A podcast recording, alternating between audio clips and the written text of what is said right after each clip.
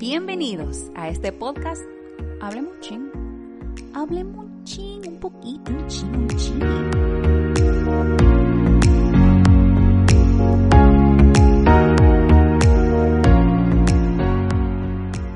Hola, ¿qué tal? Vamos a entrar de una vez en esta serie del Pedro que llevamos dentro. Recapitulando un poquito, quedamos en ese punto de que Pedro aguerridamente le dice a Jesús, Señora, ¿dónde tú vas? Yo estoy dispuesto a morir por ti. Y Jesús le dice, morir por mí. Pedro, si antes de que cante el gallo tú me vas a haber negado tres veces. Ahí quedamos. En que Jesús no le sorprende nuestra fragilidad, no le sorprende nuestra debilidad y no nos acusa ni nos condena por ello. Y ahí estábamos, en Juan capítulo 13 de los versos 31 al 38. Y vimos esa escena donde Jesús habla de que ya va a ser crucificado y Pedro, como siempre, sale a relucir eh, porque lo ama, porque quiere hacer todo por el Señor. Y hablábamos de ese primer amor en que muchas veces nosotros estamos ahí, ¿verdad? Y, y estamos dispuestos a todo por el Señor hasta que llegue el momento de la dificultad. Y ahí es que vamos a entrar hoy en qué sucedió después de estas palabras de Jesús y de estas respuestas de Pedro. ¿Qué sucedió? Así que vamos a seguir nadando en el Evangelio de Juan y vamos a dirigirnos al capítulo 18, inicialmente los versos 15 al 18. Juan capítulo 18, versos 15 al 18. Y aquí vemos, vamos a leer de una vez. Simón Pedro y otro discípulo siguieron a Jesús. Ese otro discípulo conocía al sumo sacerdote. Cabe destacar que antes de esos versos, léalo, por eso usted tiene que nadar en el libro de Juan, ¿ok? Eh, ahí es que traicionan a Jesús y lo arrestan. Entonces, ahí se armó el juidero, como decimos nosotros los dominicanos, se armó el juidero. Y entonces caemos aquí al verso 15, de que Simón Pedro y otro discípulo siguieron a Jesús. Este otro discípulo conocía al sumo sacerdote, así que le permitieron entrar con Jesús al patio del sumo sacerdote. Pedro tuvo que quedarse afuera, junto a la puerta. Entonces el discípulo que conocía al sumo sacerdote habló con la mujer que cuidaba la puerta y dejó entrar a Pedro. Y la mujer le preguntó a Pedro, ¿no eres tú también uno de los discípulos de este hombre? No. ¿Quién yo? Eso soy yo poniéndoselo, señor. ¿Quién yo? No, no, no, no, le contestó Pedro. No lo soy. Como hacía frío, los sirvientes de la casa y los guardias habían hecho una fogata con carbón. Estaban allí en pie, junto al fuego, calentándose, y Pedro estaba con ellos también calentándose. Y ahí mismo vamos a ir al verso 25 y 26 para seguir esta historia. Y dice aquí, mientras tanto, el verso 25, como Simón Pedro seguía de pie junto a la fogata calentándose, volvieron a preguntarle, ¿no eres tú también uno de sus discípulos? No lo soy, no, ¿quién yo? No, negó Pedro. Pero uno de los esclavos del sumo sacerdote, pariente del hombre al que Pedro le había cortado la oreja, preguntó, ¿No te vi en el huerto de los olivos con Jesús? Una vez más, Pedro lo negó y enseguida cantó un gallo. Aquí vemos a este Pedro, el que le dijo, Señor, estoy dispuesto a morir por ti. En, que, en el que si usted sigue leyendo más hacia arriba se va a dar cuenta que cuando fueron a arrestar a Jesús, él salió con un machete, un cuchillo, no sé qué era lo que tenía, una espada, lo que tenía en la mano, y a uno de los oficiales que iba a arrestar a Jesús, chuápete, fuáquiti, le llevó una oreja, le cortó una oreja, porque que no, él no iba a permitir que nadie tocara a su maestro. Y Jesús tuvo que llamar su atención y entonces Jesús le puso la oreja de, en su sitio de nuevo. Y pasó eso. Entonces cuando se llevaban a Jesús, él estaba cerca, pero no lo suficientemente cerca. Ahí le preguntaron, ahí fue que le preguntaron, ¿no eres tú discípulo? Le preguntó primero la mujer, no, no, no, yo no. Después otro que lo reconoció, no, no, yo no soy. Y después el otro que dijo, ¿no fuiste tú el que estaba en el monte de los olivos con Jesús? No, yo no, tú estás confundido. Y yo creo que también nosotros nos hemos visto ahí. Podemos decir, wow, pero Pedro, qué, qué cachaza la de Pedro, pero Dios mío, Pedro. Y podemos entrar, ¿verdad?, en, en, tela de juicio con el pobre Pedro. Pero yo creo que también nosotros nos hemos visto ahí. Tal vez eh, vemos el precio de seguir a Cristo, que literalmente implica perder nuestra vida. Y nos damos cuenta que nuestro amor en realidad no es tan fuerte. nos damos cuenta que el precio de seguir a Cristo es tal vez perder tus amigos, es tal vez perder tu coro, es tal vez perder tu estilo de vida, porque es un estilo de vida que tal vez no agrade a Dios, que tal vez no honre su palabra. Y ese puede ser el precio de seguir a Cristo. No sé, ponle nombre tú. ¿Qué puede ser? Que tú sacrifiques, tal vez tus bienes como el joven rico para que otros puedan ser beneficiados y no estés tan atado al dinero, al trabajo a lo que sea.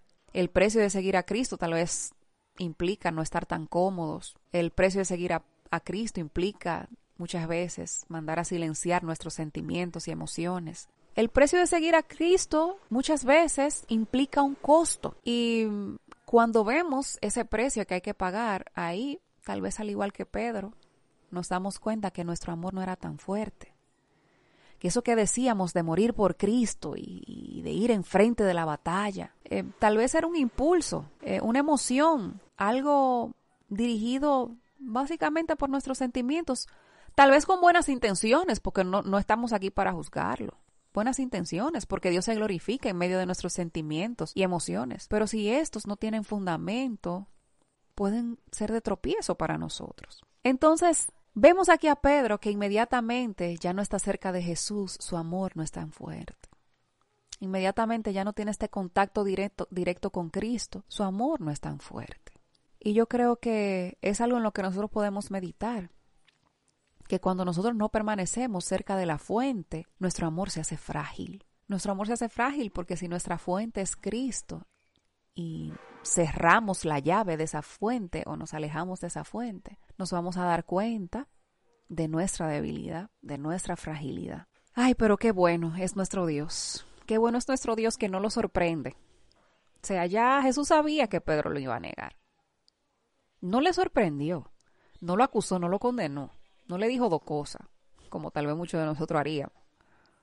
Simplemente que él sabía que su amor restaurador era más fuerte que su fragilidad y que aunque ese tiempo iba a acontecer, vendría un tiempo donde Pedro sería firmado. Ahí es que nos damos cuenta cuando llegan esas dificultades, cuando llega el momento de tomar decisiones, cuando llega el momento del desierto, el, momento de la prueba, porque mientras Jesús está cerca, mientras todo está bien, eh, mientras Pedro estaba cuidado y veía a Jesús y veía lo que él hacía y todo eso, es fácil que nuestro amor esté o sentirnos fortalecidos, pero inmediatamente, no que Jesús se alejó, sino que era algo que teníamos que acontecer, lo que Pedro tenía que acontecer.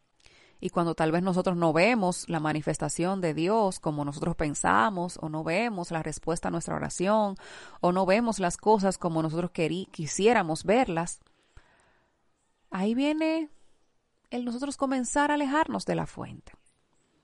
Muchas veces tal vez queremos encajar en el entorno, queremos ser agradable a los demás, Queremos tener el flow actual, encajar en el círculo social en el que estamos, hablar igual que el resto, comportarnos como el resto.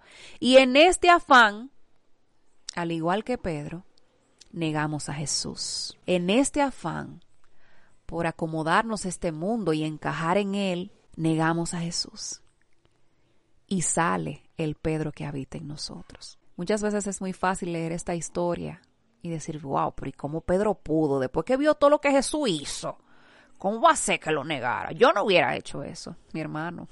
No seamos tan prontos en condenar y en pensar lo que nosotros haríamos. Eh, porque por eso muchas veces caemos en errores de juzgar de manera incorrecta cuando no estamos en los zapatos de otra gente.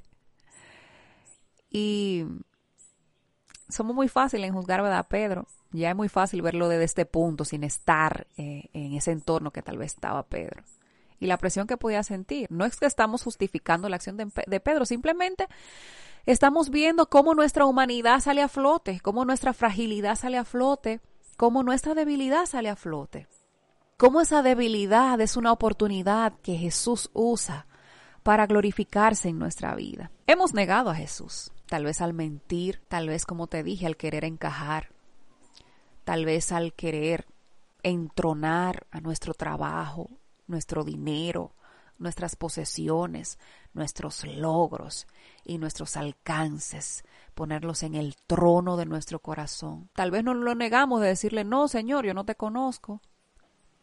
Pero sí le hemos dicho, no, Señor, tú no eres suficiente. Mi trabajo es mejor, mi dinero es mejor, eh, mis logros son mejores, lo que yo puedo alcanzar en esta tierra me satisface más.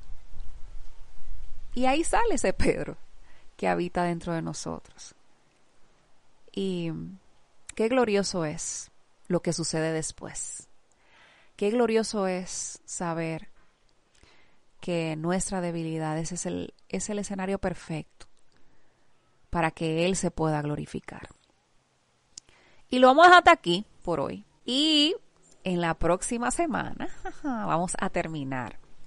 He te hablado sobre nuestro amiguito Pedro, el apóstol Peter, el apóstol Pedro, Simón Pedro, y ahí vamos a concluir eh, esta historia, este tema. Así que ya tú sabes, nos vemos la próxima semana, te estoy dejando en el aire, pero esa es la idea para que podamos continuar y valorar eh, toda esta historia y cómo hay un final victorioso siempre que tornamos nuestra vista a Cristo. Así que Dios te bendiga y nos vemos el próximo viernes. Bye.